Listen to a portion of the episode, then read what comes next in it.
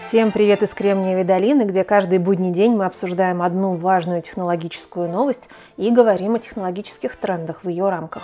Сегодня новость именно такая. Дело в том, что сегодня началось весеннее мероприятие Microsoft для разработчиков, Microsoft Build, и оно продолжило череду мероприятий от Apple и Google. Пожалуй, самой интересной новостью стало то, что Microsoft начнет использовать GPT-3, э, естественную языковую модель, в своих приложениях Power Apps. Это такие приложения, которые используют формулы Excel для того, чтобы программировать. Конечно, данная новость не стала полностью неожиданной, потому что Microsoft еще прошлым летом вложил в OpenAI 1 миллиард долларов. Соглашение было очень интересным, потому что давало эксклюзивные права доступа к сходному коду, но при этом разработки OpenAI открыты, как вы знаете, для каждого. Сегодняшняя новость, она подчеркивает shift no-code или low-code, как это называется, программированию, программированию, которое будет требовать все меньше и меньше знания языков программирования,